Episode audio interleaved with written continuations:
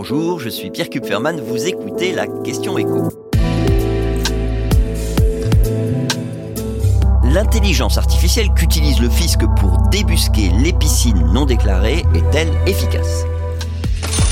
Il y a un an, les services fiscaux ont misé sur un nouvel outil pour traquer les piscines non déclarées. L'idée, c'était de comparer ce qui figure sur le cadastre de la réalité telle qu'on peut l'apercevoir depuis le ciel. Pour ça, le fisc a utilisé des clichés déjà existants, des images aériennes publiques fournies par l'IGN. Et il utilise ensuite un algorithme pour comparer les deux images. Un test a été mené dans neuf départements. Les contrevenants identifiés par l'intelligence artificielle ont été contactés par courrier afin qu'ils puissent éventuellement contester les faits reprochés. Et donc, le fisc peut maintenant tirer un premier bilan de ce test. Plus de 20 000 piscines n'avaient pas été déclarées, c'est-à-dire 6% du nombre total des piscines imposables dans ces neuf départements. Alors qu'est-ce qui est arrivé à ces contribuables? Eh bien, le fisc a réévalué la valeur locative de leur maison en fonction de la taille de leur piscine. Et cette hausse de la valeur locative, elle a entraîné une augmentation automatique de leur taxe foncière, voire de leur taxe d'habitation s'il s'agit d'une résidence secondaire. Ça représente au total près de 10 millions d'euros, soit un petit peu moins de 500 euros, en moyenne évidemment, par contribuable. L'autre constat qu'on peut tirer de cette opération test, c'est que la proportion d'oubli plus ou moins volontaire dans la déclaration de sa piscine, eh ben, elle n'est pas la même partout en France.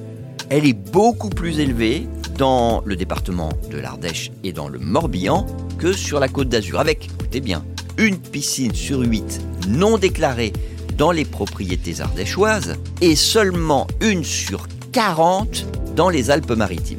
Alors, demandez peut-être si ce nouvel outil du fisc il est vraiment infaillible.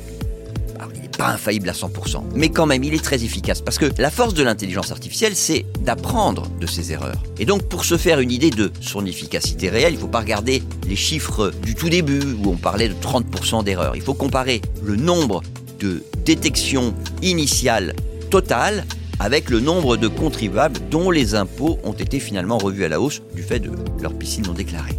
Alors, on va prendre un seul exemple, les Bouches du Rhône. 8000 détections avant l'envoi euh, du courrier du fisc, 7244 une fois que le courrier a été reçu et que le contribuable n'a pas contesté. C'est évidemment beaucoup plus rentable qu'un contrôle fiscal. D'autant plus que l'augmentation de la taxe foncière, eh ben, elle va s'appliquer chaque année et pas seulement en 2022. Donc, évidemment, cette approche est rentable pour le fisc, puisque l'investissement de départ, c'est 24 millions d'euros, c'est ce que dit l'administration fiscale, et 10 millions ont été engrangés cette année, sauf que là, on va généraliser l'usage pour toute la France, que le fisc table sur 40 millions d'impôts collectés en plus en 2023, mais comme je vous l'ai dit, c'est 2023, 2024, enfin c'est pendant toutes les années qui suivent. Et ça, c'est uniquement pour les piscines, parce que le fisc envisage très sérieusement d'utiliser exactement la même méthode pour débusquer les vérandas et les autres bâtiments non déclarés par les contribuables. Vous venez d'écouter la question écho, le podcast quotidien pour répondre à toutes les questions que vous vous posez sur l'actualité économique. Abonnez-vous sur votre plateforme d'écoute préférée. N'hésitez pas non plus à nous laisser une note et un commentaire. À bientôt.